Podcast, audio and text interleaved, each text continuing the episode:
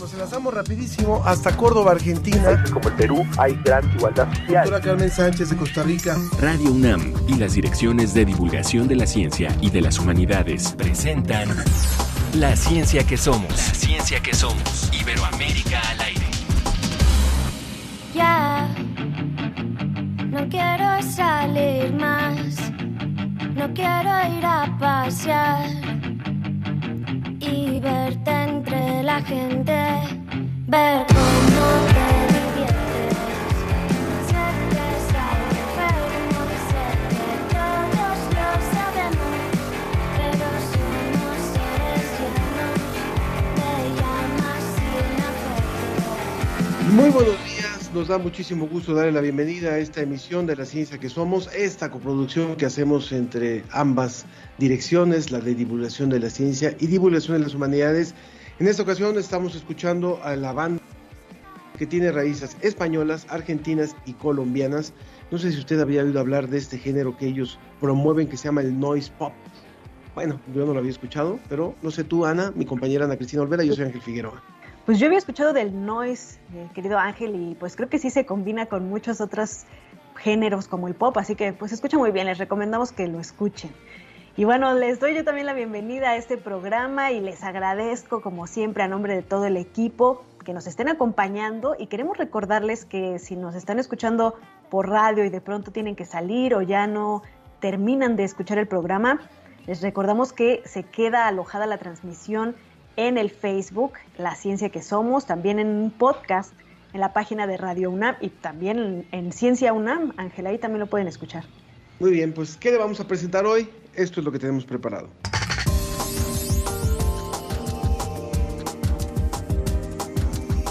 Investigadores en Costa Rica analizan las causas de un fenómeno extremadamente raro, la coloración anómala en los monos Congo. Educar y concientizar sobre el uso de los plásticos es una alternativa que nos proponen en nuestra sección sobre cambio climático. No todo es lo que parece. Escúchenla. Y muy probablemente usted oyó hablar sobre el proyecto Colmena hace unos días, la primera misión que será integrada también por un equipo mexicano y que llegará a la Luna. Y hoy tendremos una entrevista al líder del proyecto para conocer la tecnología que ellos han desarrollado.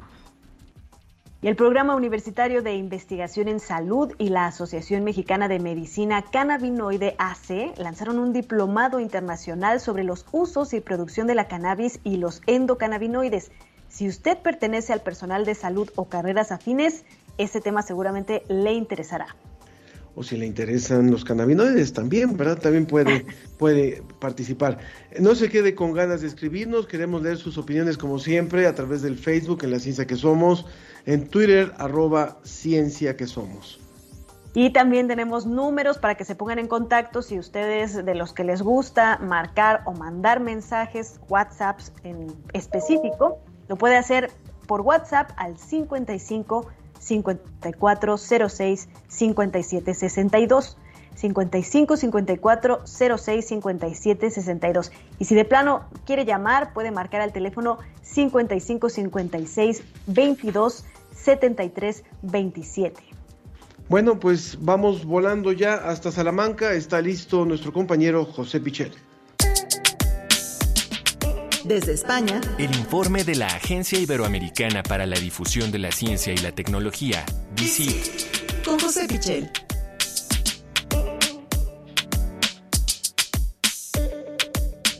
José, muy buenos días aquí en México, buenas tardes allá en España. ¿Qué tal les pintó esta semana por allá? Digo, bastante agitada la situación en Europa. Ahorita, pues con esta situación que hay en Ucrania, ¿cómo lo viven ustedes? Cuéntanos un poquito antes de que empecemos a hablar de la magnífica ciencia que nos traes el día de hoy. Hola Ana Cristina, ¿qué tal? Buenas tardes desde aquí, desde España. Buenos días eh, para vosotros. Eh, la verdad es que sí, conmocionados por eh, la actualidad, conmocionados por tener una guerra en nuestro continente que pensábamos que era algo del siglo XX y en este comienzo del siglo XXI no deja de sorprendernos. Eh, España, como sabéis, es miembro de la OTAN, entonces eh, miembro de la Unión Europea también, entonces estamos eh, también eh, con muchos ojos puestos en este conflicto y también en sus repercusiones, por supuesto, lo que puede pasar con refugiados procedentes de Ucrania y, bueno, todas las implicaciones sociales y económicas que puede tener un conflicto de, este tipo. Así que, por supuesto, eh, todos eh, los informativos están dedicando muchas, muchísimas horas a, este tema y muy atentos a todo lo que puede pasar. Pues sí, José, recordemos que en la ciencia también hay diplomacia, también hay proyectos que se podrían suspender, ¿no? Muchos están pensando qué pasará, por ejemplo, en la Estación Espacial Internacional, donde Rusia y Estados Unidos pues están colaborando muy cercanamente. Pero platiquemos de ciencia. Cuéntanos sobre este, eh, pues, este descubrimiento, esta investigación sobre el color de los monos Congo que está cambiando Sí, es una investigación eh, muy interesante porque tiene un componente mm, misterioso, un componente eh, que, bueno, nos hace también reflexionar sobre, sobre, lo que podemos estar cambiando en la naturaleza como seres humanos y la manera en la que eso se produce, que a veces no es demasiado evidente. Tenemos que viajar hasta Costa Rica para ver lo que está pasando con los monos Congo que eh, desde hace unos años algunos ejemplares de, estos monos, que son negros, tienen una coloración anómala. Presentan manchas amarillas, rojizas, anaranjadas y según los primatólogos eh, resulta que es un fenómeno absolutamente extraño. Se viene produciendo especialmente desde hace una década para acá eh, más o menos, no ocurre con todos los ejemplares, solo con, alguno que otro, pero eh, realmente mm, no se sabe por qué nacen eh, con, esta decoloración tan, tan, marcada y tan extraña que no se conocía. Especialmente, como digo, está sucediendo desde 2013 para acá y fundamentalmente hay dos hipótesis. Eh, que las dos no son, eh, bueno, una causa directa, sino una causa un poco rebuscada. Eh, vamos a tratar de, explicarlo. La primera sería debido a los pesticidas que se utilizan en las plantaciones agrícolas de, esta zona de, Costa Rica. están muy cerca esas plantaciones de los bosques en los que viven estos monos Congo eh, tan cerca que, según algunos investigadores, según esta primera hipótesis, podrían estar provocando alteraciones bioquímicas eh, muy importantes en eh, toda la naturaleza, en todos los elementos que rodean a estos monos, en, los elementos que les sirven de dieta, en, el propio bosque que está cerca de estas plantaciones de, de, todo tipo. ¿no? Ese sería una vía que explicaría por qué algunos de ellos eh, cercanos a estas plantaciones, como digo, de piña, de arroz, de banano, de palma, de melón, eh, están naciendo ya directamente eh, con esa pigmentación tan extraña. La segunda vía, la segunda hipótesis sería puramente genética en el sentido de que hablaríamos de endogamia. ¿Pero por qué se produce esa endogamia entre estos monos? Pues también el origen estaría en el ser humano. Resulta que estos bosques, precisamente eh, por esas plantaciones agrícolas, están siendo muy fragmentados, es decir, hay eh, trozos de bosque que se quedan completamente aislados eh, por esa utilización agrícola que hay del terreno, con lo cual unos pocos monos eh, se quedan en un espacio muy reducido, aislados de otros congéneres y se reproducen entre ellos. Eso estaría provocando algunas anomalías genéticas y eso podría, en teoría, según esta segunda hipótesis, estar provocando esas alteraciones genéticas que derivarían en ese cambio de color, en esas eh, manchas, simplemente por una menor diversidad genética. Eh, para aclarar todo esto, para aclarar cuál de estas hipótesis eh, puede ser la acertada o si tiene componentes de, de, las dos, se ha iniciado un nuevo proyecto que va a tratar allí en Costa Rica de analizar este problema de una forma exhaustiva, analizar cuál es la dieta de estos monos, cuál es su comportamiento y, por supuesto, analizar su genoma, qué tipo de mutaciones genéticas pueden estar eh, teniendo lugar en ellos y que podrían explicar estas alteraciones. Más allá de la curiosidad científica, y más allá de la preocupación que podemos tener por esta especie, creo que esta investigación nos puede decir mucho de cómo está afectando el ser humano a la naturaleza y de que la, está afectando quizá por vías insospechadas. Importante, importante identificar, bueno, si es por pesticidas, imagínate, imagínate lo que estamos haciendo y también cuando son zonas que también producen eh, alimentos que son los que nosotros nos estamos, eh, con los que nos estamos eh, alimentando, valga la, redundancia, productos con los que nos estamos alimentando. Bueno, para los que... Parece que ahí Ángel tuvo un pequeño problema de comunicación. Ahí está. Ahí estoy, aquí estoy, aquí estoy. Nada más fue como un parpadeo de, de la luz, pero estamos listos. Bueno, háblanos por favor de, de lo, cómo sufrían los que iban al dentista hace unos miles de años. Bueno, esto es una investigación muy interesante. Nos trasladamos aquí a España, a la Universidad de Valladolid, que como sabéis está también en nuestra región, en Castilla y León, muy cerca de Salamanca, que ha documentado lo que podría ser, lo que es, de momento, la primera cirugía conocida de oído, la primera cirugía otológica de la ah, Perdón, perdón, sí, era más bien del oído, sí, pero es que lo, lo, referían hacia la, hacia la zona mandibular, ¿verdad? Cuéntanos, por favor, perdón.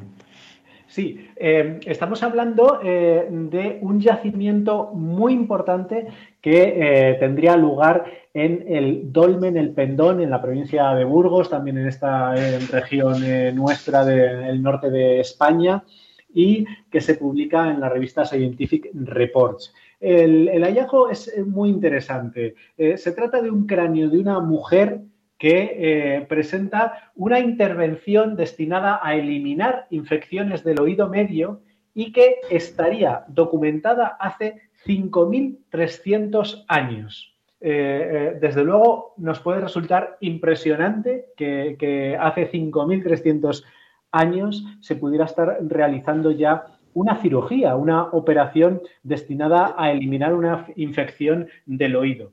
Esto revela, según los expertos, unos conocimientos anatómicos absolutamente sorprendentes para, la época, ¿no? Y además también cierta experiencia, de acuerdo a eh, los restos arqueológicos que han encontrado, cierta experiencia en la realización de una operación como esta. Eh, ese cráneo corresponde a una mujer de unos 35 a 50 años, eh, que para la época eh, sería una edad eh, bastante avanzada.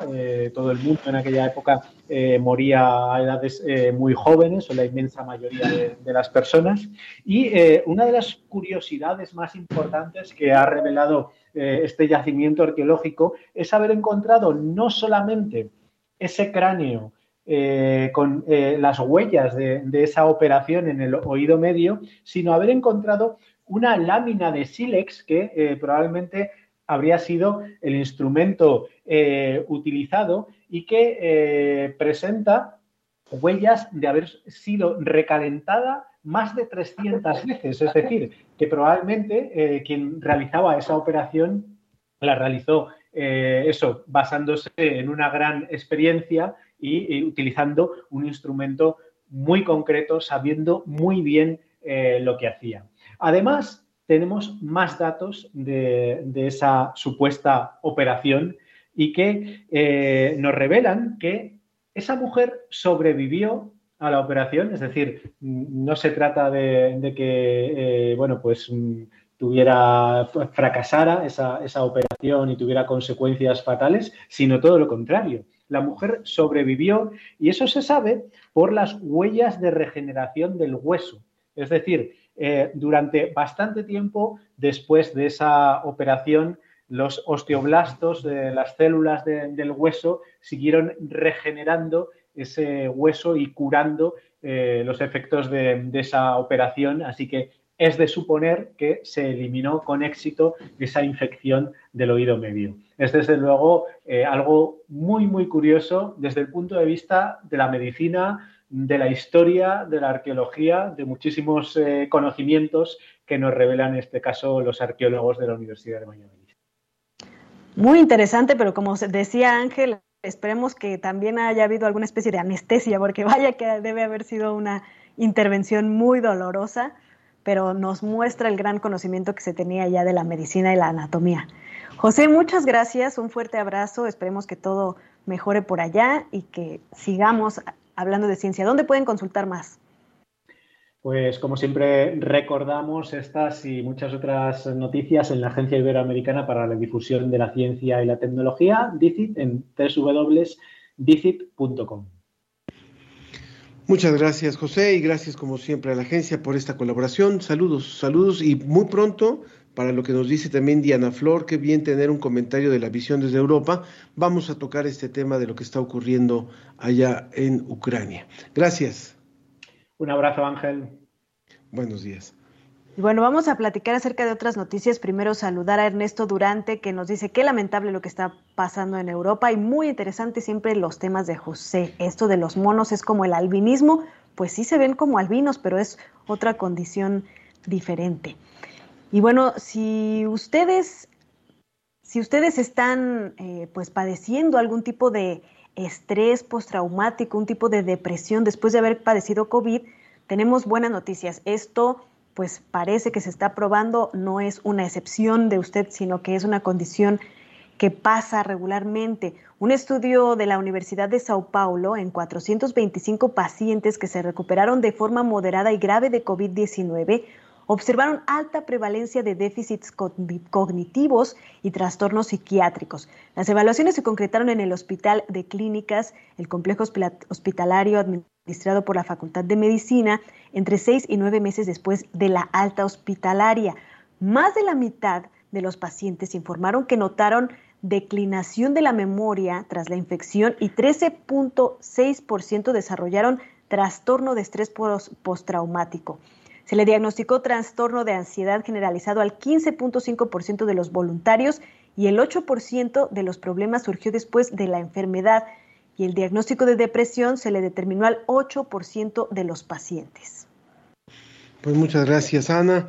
Y rápidamente, antes de irnos a nuestra siguiente entrevista, que va a ser en torno a los temas de ecología y a los temas de cambio climático y alternativas para el cambio climático, les presentamos rápidamente la, la cápsula del día de hoy sobre el diccionario de emociones, hoy sobre la sorpresa. El diccionario de las emociones. ¿Te has reencontrado con alguien que no habías visto en un tiempo, olvidado algo importante o presenciado algo que te haya dejado con la boca abierta? La responsable de esta reacción es la sorpresa, emoción que es causada por algún evento inesperado, novedoso o extraño. Nuestras cejas se levantan, nuestros ojos y boca se abren, los músculos de la cara se tensan y a veces se nos escapa un grito o expresión. La sorpresa dura pocos segundos, ya que se convierte en otra emoción dependiendo de lo que la provocó y de cómo lo interpretamos. En nuestro cerebro, un grupo de neuronas se encuentra siempre alerta. Cuando detectan algo inesperado, envían mensajes químicos para informar a las demás áreas cerebrales y diferenciar si la sorpresa es una recompensa o castigo. Cuando nos sorprendemos, nos desorientamos, lo que provoca que dirijamos toda nuestra atención a aquello que la causó. De este modo, la sorpresa facilita la curiosidad y el aprendizaje tiene un gran impacto en nuestra memoria, incluso en situaciones en las que sentimos emociones complejas, pues aprendemos a manejarlas mejor. La sorpresa es una emoción muy poderosa, reconócela y úsala adecuadamente. Y recuerda, reconocer y manejar nuestras emociones nos ayuda a vivir mejor. Humanidades Comunidad. Las acciones de hoy por nuestro futuro.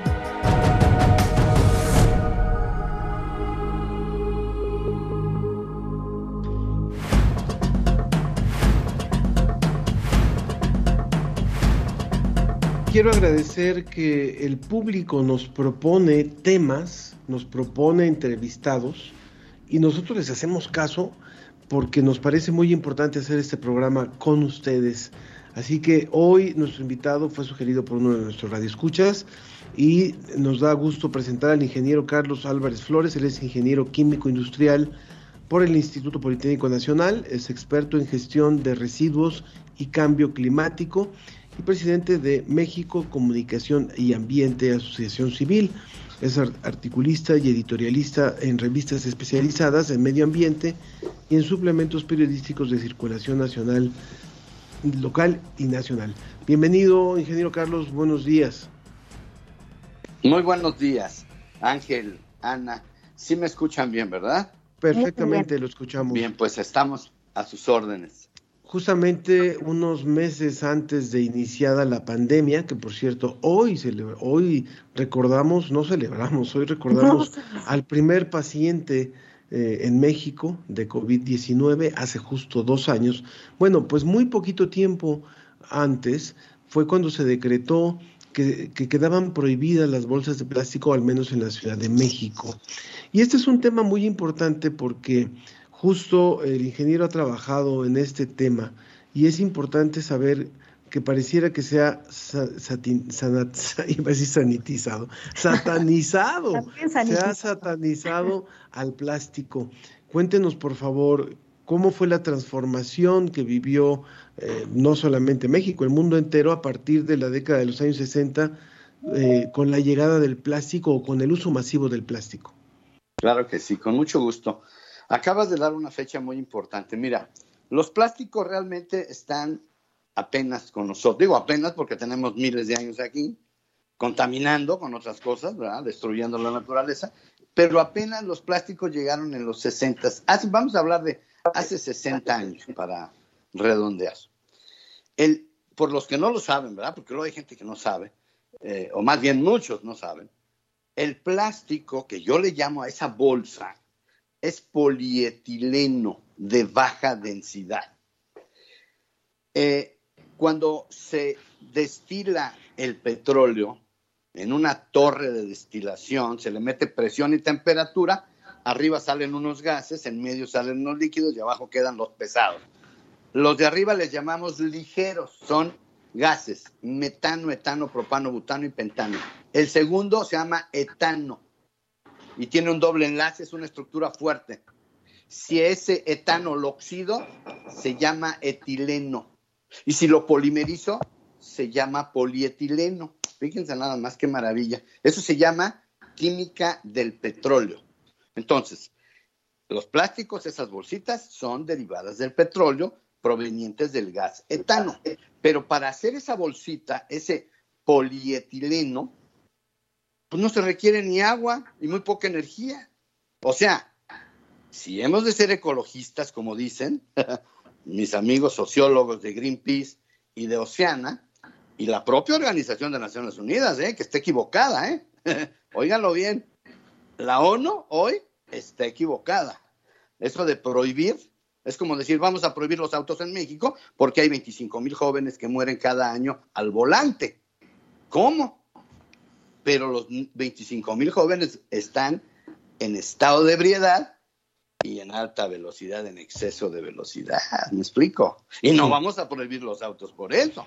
Es más o menos el tema. En 1960 México tenía como primera causa de muerte las, las enfermedades gastrointestinales. Fíjense bien.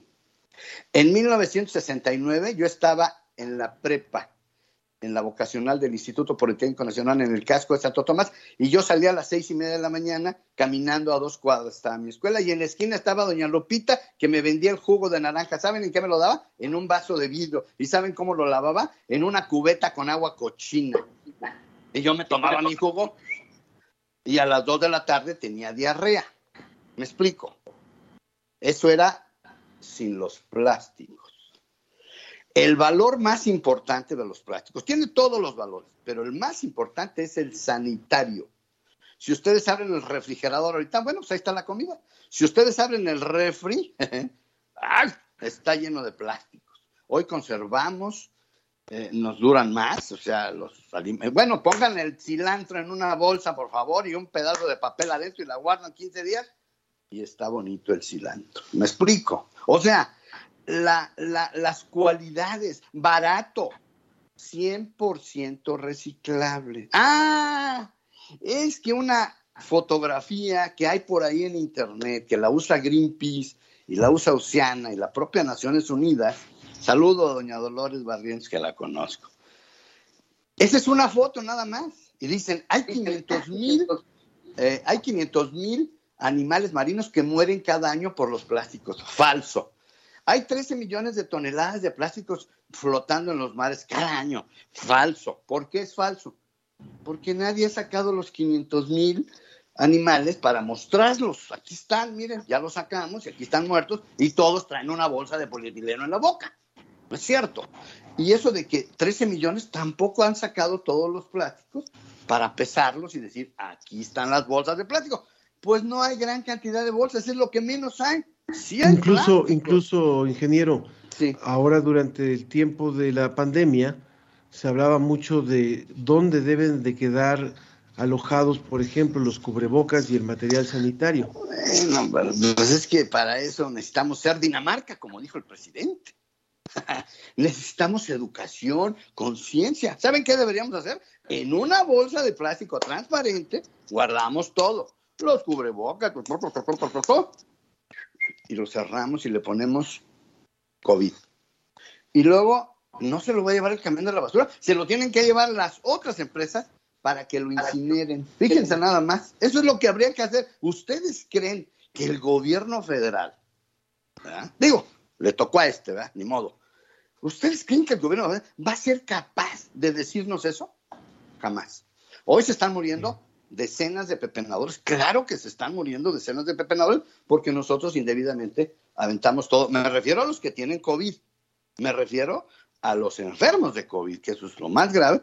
Por supuesto que los cubrebocas y todo lo que, las toallitas y toallitas y todo lo que tiramos, el papel de, higiénico, debería ir a incineración. Pero eso es pedir un milagro en México, porque en México pues estamos muy mal educados y nuestros gobiernos son muy pequeños. Así, fíjense bien, ¿eh? Lo que voy a decir. Los gobiernos de México son tan pequeños comparado con los problemas que pareciera que no existe el gobierno.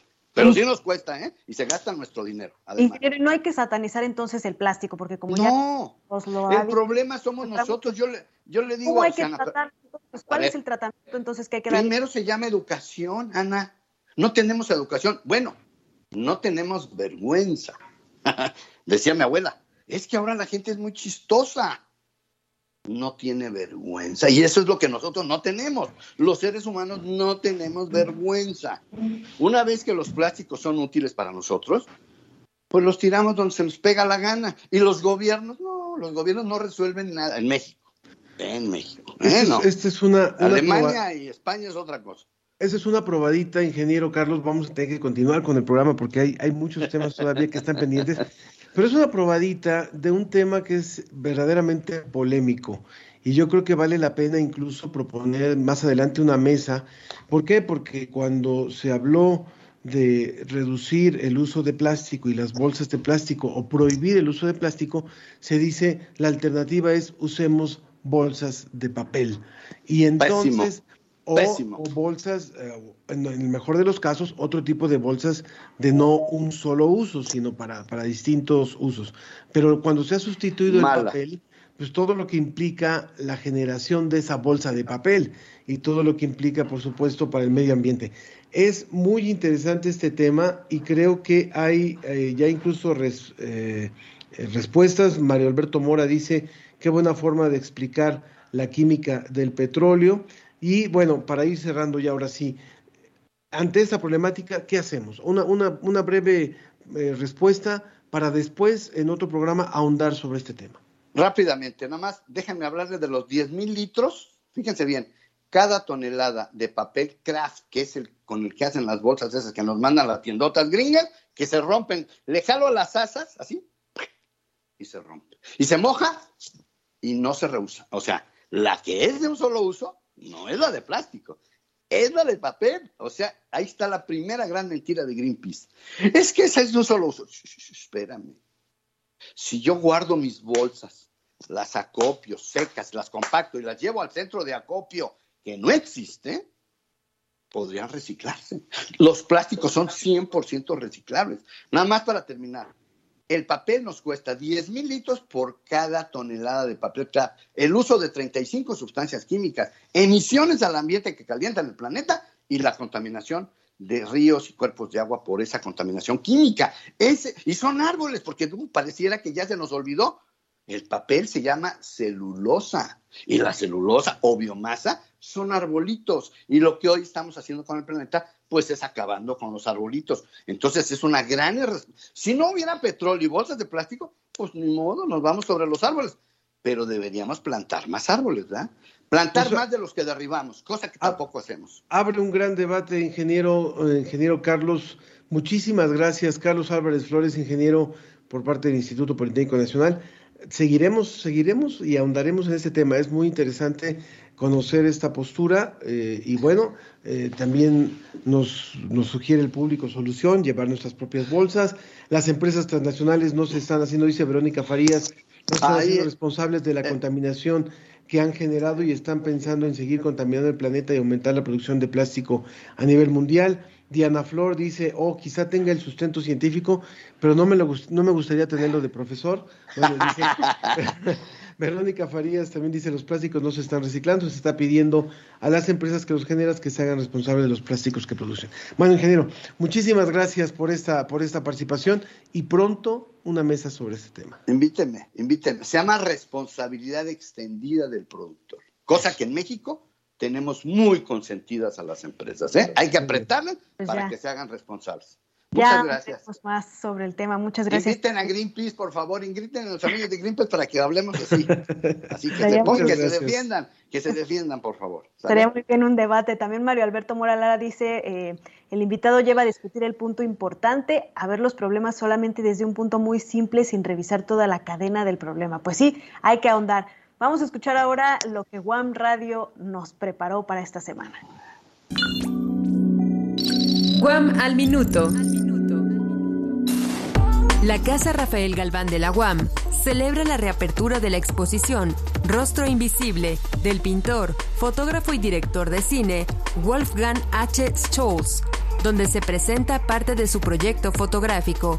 La muestra es un diálogo entre las técnicas, lenguajes y cuerpos que se presentan como una revelación sobre el desplazamiento continuo, lo procesual y el cambio, reconciliando así a los rostros, a las corporalidades y a los espacios habitados dentro de la agitación y el movimiento, pues se manifiesta una búsqueda por el balance a través de las imágenes, donde el artista abre la puerta al imaginario creativo, en la plástica, la fotografía, el arte multimedia, la videodanza, la instalación y el cine. Además se podrán apreciar videoinstalaciones como Melancholy Part 1, proyecciones monocromáticas que se alternan con imágenes de archivo y secuencias de bailarines mexicanos, y también se presentan dos trípticos de la serie Left Right Faces, Hermenilda y Camila. La exposición, que reúne 10 obras del artista, realizadas entre 2008 y 2019, estará disponible hasta el viernes 8 de abril. Para la ciencia que somos, desde Guam Radio. La ciencia que somos, la ciencia que somos. Entrevista.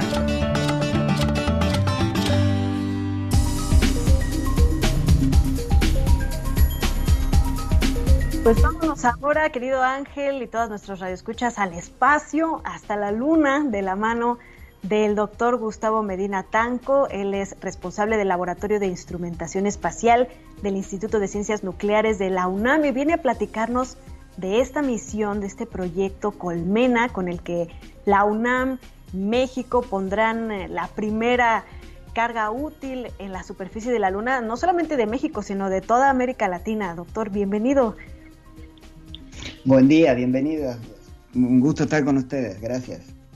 Pues estamos muy emocionados del avance de este proyecto que lleva ya varios años cocinándose con el esfuerzo de muchas personas y que esperemos que este año ya lo podamos ver en la Luna. ¿Cómo es que lograremos que estos robots, bueno, más bien, platíquenos un poco acerca de las particularidades de estos robots de colmena y cómo, cuándo los podremos ver en la Luna? Bueno, mira, estos robotcitos son eh, un, primer paso en, una serie de misiones que queremos hacer a la Luna primero y a asteroides después, eh, para tratar de desarrollar una nueva herramienta ¿sí? para México. Una herramienta para hacer una cosa muy, muy práctica. Eh, por ejemplo, exploración científica o inclusive explotación comercial, explotación minera. La idea es entonces que, eh, y esto es muy innovador en ese sector, es que en vez de uno focalizarse en tratar de hacer un robot único, si quieres, sumamente sofisticado, que se parezca mucho, si quieres, en inteligencia o en capacidad de reaccionar, de manipular objetos, etcétera, con un ser humano, eh, y que de esos tengas poquitos y caros y frágiles, puedes hacer un montón de robots muy simples, o, nada es simple en el espacio, pero digamos mucho más simples que eso, un poco más pensando en emular a la naturaleza, ¿no? Cuando ves cómo ella utiliza o abejas o hormigas o lombrices, ¿sí? Para modificarte en forma significativa, pues grandes cantidades de terreno, ¿no? El planeta completo ha sido modificado por insectos, por ejemplo. Entonces la idea es es desarrollar eso, esa capacidad de que uno pueda poner, ahora son cinco porque esta es la primera misión y vamos a probar una serie de cosas básicas primero sobre ese concepto, pero la idea es que eventualmente puedas poner millares o millones de esos robots, mucho más pequeñitos inclusive que estos que van ahora, y arrojarlos sobre la Luna a que busquen agua o helio 3, que es también un mineral sumamente valioso, o arriba de un asteroide, a tratar de buscar metales preciosos o tierras raras. Entonces la idea es eso. Pero claro, para llegar a eso, lo primero que hay que hacer es demostrar que un robotcito chiquitito es capaz de sobrevivir en un ambiente de eso, que es sumamente agresivo. ¿sí? En la, en la luna tienes un, un, polvo que cubre toda la luna que se llama regolito, que es un polvo que puede ser muy, muy chiquitito, muy fino, puede llegar hasta nanómetros, y eso pues se mete en los mecanismos, en los motores, los destruye, te puede hacer cortocircuitos en la electrónica, en fin, te puede producir todos los problemas que te puedas imaginar, ¿sí? E inclusive problemas de locomoción, o sea, para moverse sobre ese, sobre ese material, ¿sí? Sobre todo cuando sos chiquitito.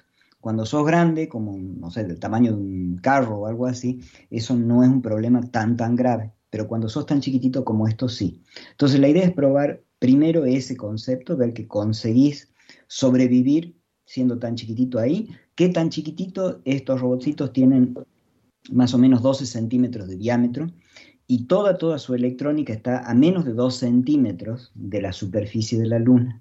¿sí? Y pesa cada uno acá en la Tierra 57 gramos. ¿sí? Eso quiere decir que allá en la Luna pues van a pesar un poco más de 9 gramos cada uno. ¿sí? Son, son muy, muy chiquititos. Eh, entonces van a realizar eso, van a, vamos a ver si pueden sobrevivir, movilizarse, etcétera, y después van a tener que probar que consiguen trabajar en equipo, ¿sí? Es decir, van a tener que agarrar y localizarse, ¿no? Saber, saber dónde está cada uno respecto a, a sus compañeros, ¿sí? Eh, acá en la Tierra eso es fácil porque hay GPS, ¿sí? Podemos sacar el celular y mirar el GPS y sabemos dónde estamos. Allá no hay, entonces ellos solitos tienen que ubicarse y una vez que lo hagan tienen que elegir entre ellos un punto en el cual se van a encontrar, viajar hasta ese punto y, y encontrarse allí. ¿sí? Todas esas son pruebas, si quieres, que le llamamos como de ingeniería. ¿sí? Son validar toda esa parte, todos esos conceptos de diseño, de, aparte de la electrónica, de la mecánica, etc. Después que hayan hecho eso, estos robotcitos, pues cada uno de ellos es bastante sofisticado en el sentido que tiene toda una serie de sensores para medir cosas, ¿sí? En particular, medir propiedades de ese polvo, de las partículas más finitas de ese polvo que es el regolito, y que cuando le da la luz del sol se carga electrostáticamente y flota, ¿sí? Más o menos una altura como unos 20 centímetros. Entonces imagínate que si ese polvo está flotando a 20 centímetros y los robotcitos nuestros tienen toda su electrónica a 2 centímetros, ellos están inmersos ahí adentro, viven dentro de ese polvo. Entonces eso es lo que van a medir Todas esas cosas que te digo no las ha hecho nadie antes. Nadie ha puesto en un ambiente de esos un robot tan chiquitito y ver que sobreviva. Y nadie ha medido esas propiedades del regolito a ese nivel, a esa distancia de la superficie. Y eso que vale para la Luna, muy posiblemente vale, con algunas modificaciones, para asteroides también, que son los dos tipos de medio ambiente que te interesan, por ejemplo, si es que estás pensando en hacer minería en el espacio. Y es algo que puede sonar ciencia ficción, pero no lo es. De aquí a 15, 20 años se va a comenzar a hacer. De hecho, ya se están dando los primeros pasos para eso, ¿sí? porque hay, pues hay minerales que van a ser valiosísimos en ese momento y o que se van a empezar a acabar en la Tierra o que directamente no existen en la Tierra. Un buen ejemplo de eso es el helio 3, que es un excelente combustible para reactores de fusión nuclear. Todavía no tenemos un reactor de fusión nuclear, pero en 20 años probablemente lo tengamos. Y en ese caso acá en la Tierra ese elemento no hay, pero allá en la Luna sí. Y eso es ideal porque puede costar 3 millones de dólares el kilo. ¿sí? Entonces, la idea es ir desarrollando esas herramientas para que cuando llegue ese momento, México pueda participar de ese proceso activamente. Ser un actor, pueda ser un socio de otras compañías o empresas que vayan a ir y hacer eso eh, y sacar esos minerales. Durante, estamos conversando con el doctor Gustavo Medina Tanco, quien es el responsable del Laboratorio de Instrumentación Espacial del Instituto de Ciencias Nucleares de la UNAM, y a quien seguramente ustedes escucharon muchas veces en las últimas semanas, porque hubo una gran cantidad de entrevistas, una gran cobertura en medios por lo que representaba la, primera vez que la UNAM tenía puesto un pie en la luna o va a tener puesto un pie en la luna y así se, se manejó muy bien en, en los medios de comunicación. Pero también cuando se dio este anuncio, se dijo algo que nos pareció muy interesante, que es, es probable que esto marque a una generación. Es la primera vez que ocurre algo así y posiblemente a muchos de estos niños que ahora puedan ver esto, ver estas noticias, eh, pudieran enterarse y pudieran eh, interesarse por lo que es la investigación espacial. ¿Qué tanto cree, eh, doctor Gustavo, después de estas semanas de, este boom de, de noticias, de entrevistas, de información, en lo que pueda realmente representar a una generación como la de ahora, que es muy distinta a la generación que vivió, por ejemplo, la llegada del hombre a la luna? Mira, yo creo que el, espacio es una de esas cosas maravillosas porque cuando haces algo en el espacio, eh, ¿cómo te puedo decir? Lo haces a diferentes niveles y con diferentes objetivos. ¿sí? En el nivel más básico tienes, por supuesto, el, objetivo último de Colmena, dar una herramienta para México, para hacer minería y todo lo que quieras. Eh, está el objetivo científico de las mediciones que se van a hacer y nunca se hicieron antes sobre el regolito. Bueno, está todo eso. Pero a otro nivel y tal vez mucho más fundamental, está lo que mencionas. ¿sí? Y es el hecho de que cada cosa que se hace en ese aspecto tiene un valor simbólico. ¿sí? Y una misión hecha en el espacio por toda la tecnología, por todo el esfuerzo, por todo lo ajeno que nos parece a nosotros visto desde aquí, desde un país como México, ese valor simbólico es muchísimo más elevado. Poco importa el tamaño de la banderita que uno ponga en la luna, el solo hecho de ponerla la vuelve gigante. ¿sí? La gran significancia de eso es que tiene el valor de inspirar. ¿sí? Eso es un intangible, lo otro es tangible. Yo puedo decir, bueno, yo puedo estimar que si desarrollamos esa herramienta, no sé, de acá a 20 o 30 años, el PIB de, México puede crecer en tantos por ciento. ¿sí? Puedo estar errado o no, pero lo puedo, lo puedo cuantificar. Esto otro es incuantificable.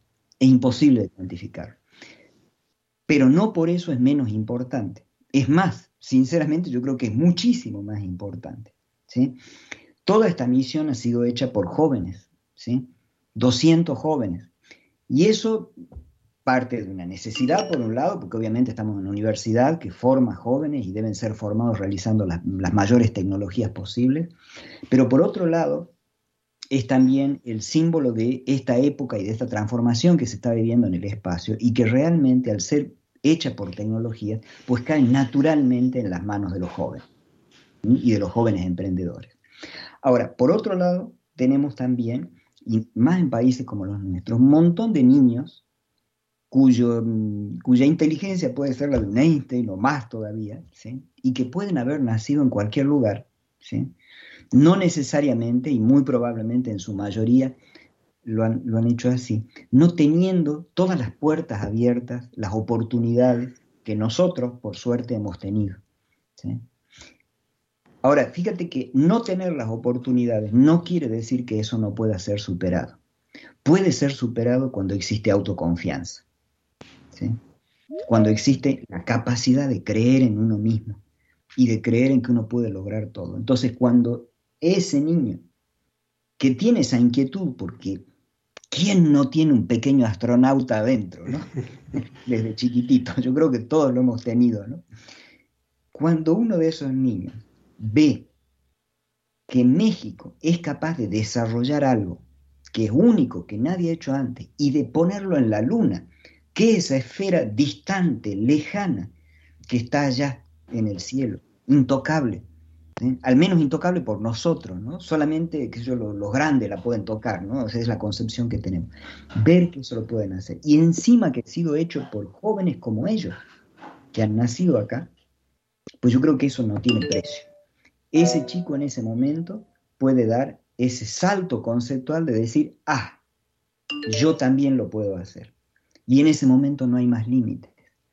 y qué mejor para darle a un joven y para formarlo que esa creencia en sí mismo. Porque más hoy en día poco importan los conocimientos que les demos a nuestros alumnos. Realmente, yo soy un convencido de eso, porque van a tener que vivir transformándose y educándose. Lo más importante que le podemos dar es la mentalidad adecuada para enfrentar el mundo que les tocó vivir. Eso es una mentalidad de versatilidad, de flexibilidad y por otro lado una gran convicción de que ellos pueden lograr lo que se proponga. ¿sí? Y esta misión yo creo que tiene esa capacidad de pasar ese mensaje a un nivel que uno no lo puede pasar hablando. Es una imagen. Y una imagen nos puede cambiar la vida y que lo vivimos con el Apolo, ¿no? Esa primera imagen del Earthrise o la, la, luna, digo, la Tierra saliendo desde el horizonte de la luna que desencadenó realmente el movimiento ambientalista aquí en la Tierra por ver la fragilidad de nuestro planeta. Pues estamos muy emocionados este año. Eh, ¿Cuándo se espera que podamos ver a Colmena en la luna? Ya muy rápido para terminar esta entrevista. Bueno, mira, el lanzamiento lo esperamos para tal vez eh, fines de junio y de ahí depende de la órbita que se elija. Nosotros viajamos en la forma barata, o sea, despacio. ¿sí? Entonces, 40, 60 días después estaremos alunizando. ¿sí? Yo quisiera ofrecer un mensaje con suavidad. Le ofrecemos, como siempre, este espacio. Yo sé que han habido muchos espacios de, que le dan seguimiento, pero este espacio también para darle un seguimiento, para estar haciendo esta divulgación de lo que está ocurriendo, de lo que estén ustedes haciendo y que sea esta vía de comunicación también con estas nuevas generaciones y que sea inspirador y, que se mantenga ese, ese entusiasmo. Doctor Gustavo Medina Tanco del Instituto de Investigaciones Nucleares de la UNAM, muchísimas gracias por estar con nosotros. Gracias a ustedes por el trabajo que hacen y por la invitación. Que tengan un lindo día. Hasta luego. Muy buen día. Buen día. ¿Cómo ves? En el siglo II a.C., Hiparco de Nicea, considerado el padre de la astronomía, creó el primer catálogo de estrellas. En él registró la posición de más de 850 de estos cuerpos celestes, así como la intensidad de su brillo. ¿Cómo ves? La, ciencia, que, somos. Iberoamérica al aire.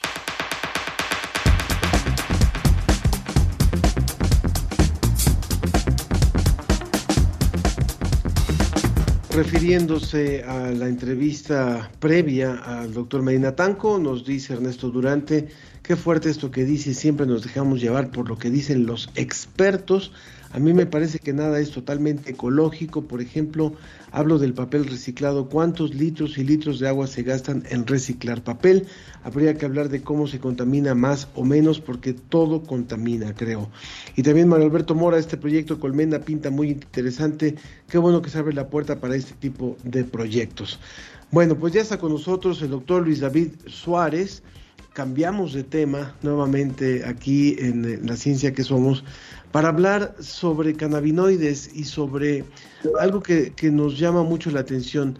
Pareciera que los cannabinoides salieron del closet, porque hace, unos pocos años nadie quería hablar o se hablaba muy veladamente y ahora hasta hay un diplomado sobre eso. Cuéntenos, por favor, doctor Luis David Suárez, quien es médico cirujano egresado de la Facultad de Medicina de la UNAM, con especialidad en medicina de regulación fisiológica, integrante de la Asociación Mexicana de Medicina Cannabinoide AC.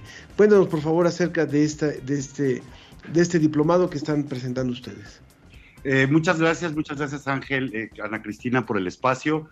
Bueno, estamos muy, muy contentos y muy orgullosos de poder presentar eh, por fin en México y en nuestra máxima casa de estudios, pues una iniciativa educativa orientada a la formación de recursos humanos, no solo del área de la salud, sino de todas las áreas científico-técnicas que pueden estar relacionadas con la producción de, de cannabinoides o con la planta del cannabis, ¿sí?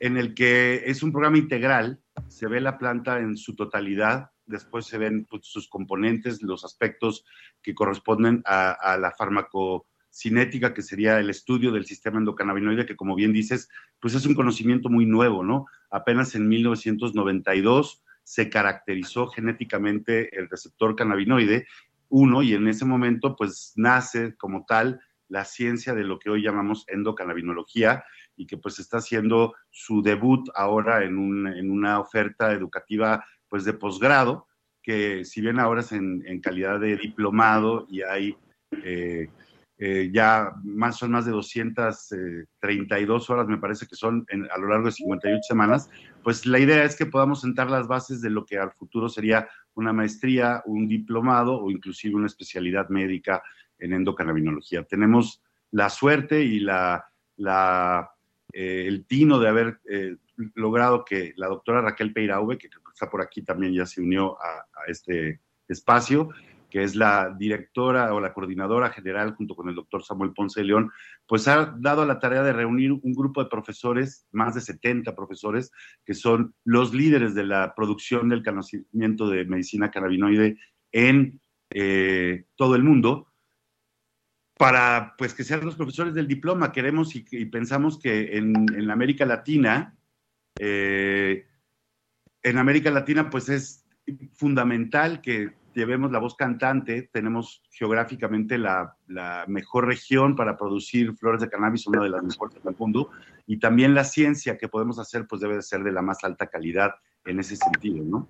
Entonces, bueno, la verdad es que estamos muy contentos de poder presentar esto y de empezar pues a desmitificar los usos de la cannabis desde la parte de la ciencia, de lo que conocemos sobre los usos médicos, sobre eh, las diferentes aplicaciones que pueden tener los cannabinoides en diferentes áreas del conocimiento, ¿no? Así es, eh, doctora Peirauve, eh, Raquel Peirauve, que como nos decía es la coordinadora general de este diplomado, platíquenos un poco, bueno, esto no es nuevo, ¿no? Ya existen varios países que han estado pues dando formación intensa académica acerca del uso de los cannabinoides a nivel científico. ¿Y qué es lo que plantea este diplomado en particular, doctora? Bueno, lo primero que debo de decir es que no es cierto de que haya formación académica de alta estándar en muchas partes del mundo. De hecho, bueno saberlo. Lo supuse por la industria tan fuerte que hay en otros lugares. Pero ese es el grave problema al que asistimos cuando pensamos esta historia desde la perspectiva de salud pública, seguridad y derechos humanos. Que la industria ha sido la que ha dicho y no siempre lo que dice es preciso, aplicable, riguroso y eh, serio para lo que es un abordaje de eh, salud de política pública desde la perspectiva de la salud pública. Entonces, una cosa es lo que diga la industria y otra cosa es el estándar académico. Y en eso, creo que por eso es eh, la emoción que, que nos da saber que está radicado este diploma en la UNAM, porque siempre ha sido una institución donde la excelencia académica, no solo su gran tamaño, que apabulla a los restos de Latinoamérica y a varios países del mundo porque es gigante. Pero no solo eso, sino que su, su prestigio académico la ha colocado donde está. Y por eso a nosotros nos da esta satisfacción, orgullo y alegría de saber que algo serio va a ser impartido por una universidad como la UNAM. Lo que lo hace distinto es que es la única formación que no solamente por esta carga horaria, como dijo muy bien el doctor Suárez, de 238 horas que se van a dar en cuatro horas semanales los miércoles, sino además que empieza, recorre toda, toda la información disponible al presente, y por eso tanta carga horaria, empezando con las semillas empezando con la genética, con las taxonomías, con la, planta, con las buenas prácticas para producir, con las buenas prácticas de elaboración de medicamentos, cómo se hace un medicamento, qué efectos tiene y qué efectos hacemos nosotros sobre estos compuestos. Y de allí seguimos hasta el abordaje clínico pasando por todos los órganos y sistemas. Los cursos siempre dicen clase de epilepsia, clase de Alzheimer o de, de, esclerosis múltiple y dolor. Esto es todo lo que se puede haber en neurología. Es, en, es importantísimo. En oncología, en dolor, en patología de distintos órganos y sistemas y cómo se trabaja en la clínica, no solo cómo se producen, sino cómo los médicos deben encarar este, esta visión. Se nos ha acabado el tiempo, doctora Raquel. Les queremos agradecer muchísimo, muchísimo, muchísimo y que haya la oportunidad de darle seguimiento también, por favor, porque va a haber mucha información muy rica que va a salir en este diplomado que ofrece la UNAM a través del Programa Universitario de Investigación en Salud y la Asociación Mexicana de Medicina Cannabinoide. De esta forma concluimos hoy la ciencia que somos. Muchísimas gracias a todos los que hicieron posible este programa y nos escuchamos el próximo viernes. Que tengan un muy, muy buen día. Gracias. Gracias.